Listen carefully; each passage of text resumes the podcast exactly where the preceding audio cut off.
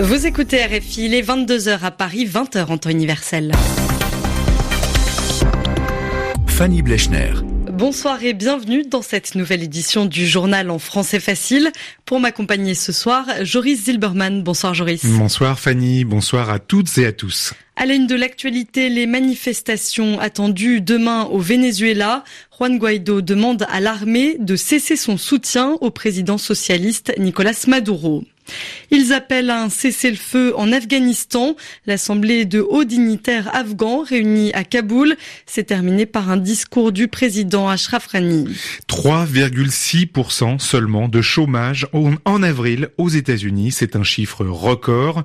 Le taux n'avait plus été aussi bas depuis 1969. Woody Allen ne parvient pas à faire publier ses mémoires.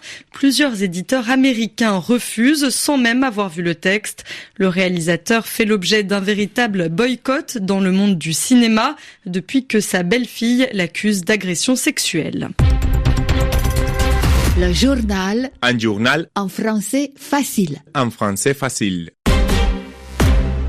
Direction donc le Venezuela pour commencer. Et le pays est comme suspendu après la tentative ratée de soulèvement de Juan Guaido, puis les violences du 1er mai. Alors quelle forme va prendre le mouvement de contestation dans les heures à venir? Le point avec notre envoyé spécial à Caracas, Oriane Verdier. Des assemblées populaires sont organisées cet après-midi sur les places de Caracas. Dans les heures à venir, les citoyens qui y participeront vont tenter de trouver une suite au mouvement d'opposition. Ici, beaucoup de Vénézuéliens ne comprennent toujours pas ce qui s'est passé le 30 avril, mardi dernier, où une vingtaine de militaires a rejoint Juan Guaido et où l'opposant politique Leopoldo López a été libéré. En attendant les manifestations prévues pour demain, le leader de l'opposition, Juan Guaido, a appelé à une grève générale qui est en réalité très peu suivie. La direction de l'université centrale du Venezuela nous expliquait ce matin que les citoyens ne peuvent tout simplement pas se permettre de ne pas travailler et donc de refuser à toucher leur salaire.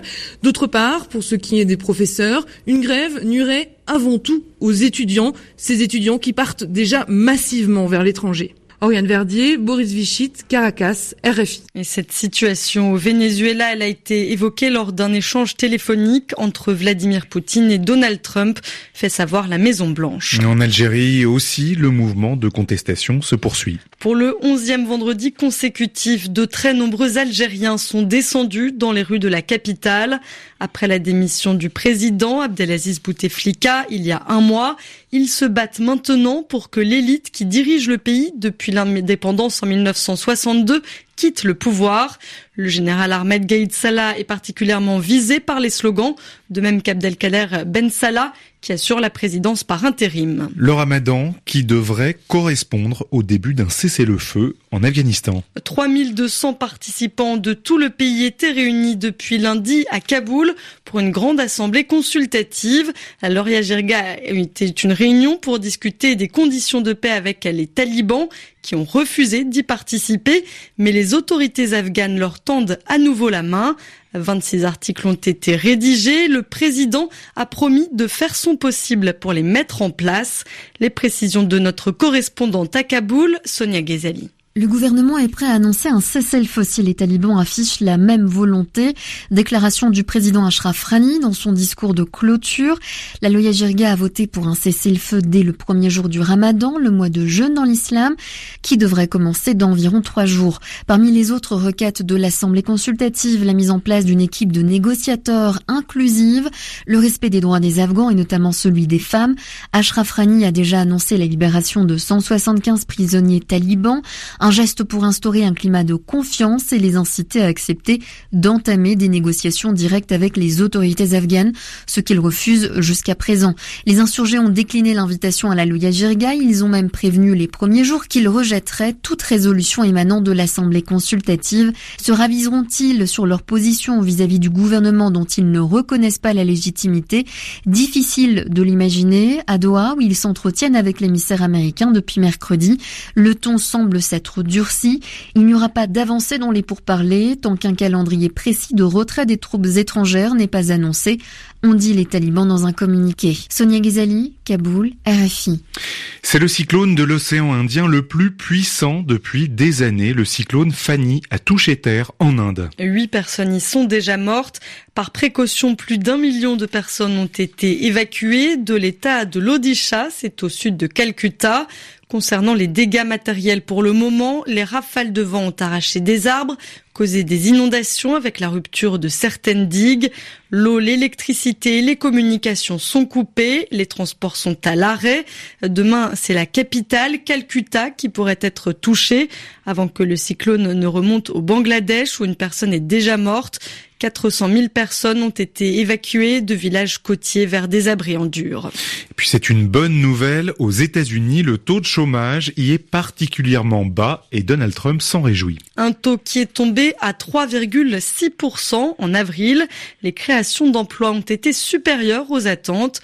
Les précisions de notre correspondante à Washington, Anne Corpet. Selon le département du travail, un taux de chômage aussi bas n'a pas été atteint aux États-Unis depuis décembre 1969.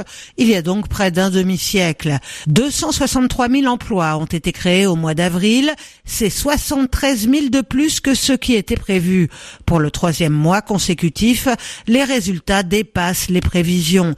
De nombreux experts s'attendaient en effet à tort, à un ralentissement de l'économie, notamment du fait de la guerre commerciale engagée par la Maison Blanche contre la Chine. Autre bonne nouvelle pour Donald Trump, les salaires continuent de progresser ainsi que les bénéfices des entreprises américaines. Ces données suggèrent une croissance robuste et fournissent un argument décisif pour les républicains à l'approche de la campagne présidentielle de 2020 le président a d'ailleurs immédiatement réagi à l'apparition de ces chiffres. Il a tweeté trois fois de suite le mot emploi en lettres capitales. Anne Corpet, Washington, RFI. En France maintenant, Christophe Castaner avait d'abord parlé d'une attaque de l'hôpital de la Pitié-Salpêtrière en marge du défilé parisien du 1er mai. Il est finalement revenu sur ses paroles. Très critiqué, le ministre de l'Intérieur a dit entendre les reproches qui lui ont été faits sur ce terme. Une démarche qu'a approuvée le Premier ministre Édouard Philippe. Il assure que Christophe Castaner a toute sa confiance. Des élus de l'opposition pourtant demandé qu'il soit entendu devant le Parlement. D'autres exigent sa démission. Le scénario de manifestants qui fuyaient les gaz lacrymogènes utilisés par les CRS dans la manifestation a été étayé par des vidéos et des témoignages.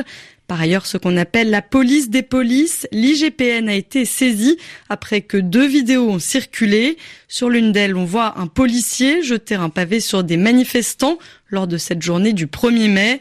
Une autre montre un policier mettant sa matraque dans le pantalon d'un homme qui venait d'être interpellé. Et on s'intéresse à présent aux déconvenus que rencontre Woody Allen. Déjà boudé des producteurs et des acteurs, ce sont désormais les éditeurs qui le censurent. Le New York Times révèle ce vendredi que son projet de mémoire, des écrits qui reviennent sur sa vie donc, ne trouve pas preneur. Le quotidien cite des dirigeants de quatre grandes maisons d'édition aucune d'entre elles n'a voulu faire d'offre. Sophie Torlotin revient sur ces révélations. Déjà paria à Hollywood, Woody Allen semble également persona non grata en librairie. Depuis un an et demi, le réalisateur américain, désormais octogénaire, est rattrapé par des accusations graves lancées par sa fille adoptive Dylan Farrow. Celle-ci l'accusait déjà en 1992 de l'avoir agressée sexuellement quand elle avait 7 ans. À l'époque, Woody Allen était en instance de divorce avec sa femme, l'actrice Mia Farrow. Deux enquêtes approfondies et distinctes n'ont rien prouvé et les poursuites avaient alors été abandonnées. Dylan Farrow a réitéré ses accusations à la suite du mouvement MeToo et l'opinion s'est retournée. Plusieurs actrices et acteurs ont pris publiquement leur distance avec le cinéaste oscarisé. Le critique de cinéma Michel Simon est l'un des rares cinéphiles à dénoncer cette mise à l'écart. On a enterré Woody Allen, si j'ose dire. En 50 ans de cinéma, la seule personne euh, qu'il a accusée, c'est sa fille et de Mia Farrow.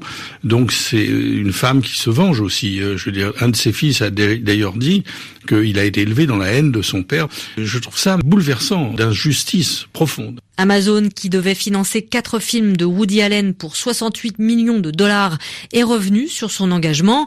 Le réalisateur vient d'attaquer le groupe pour rupture abusive de contrat. Sophie Torlotin, merci beaucoup Joris Zilberman de m'avoir accompagné pour ce journal en français facile. Merci, bonsoir à tous.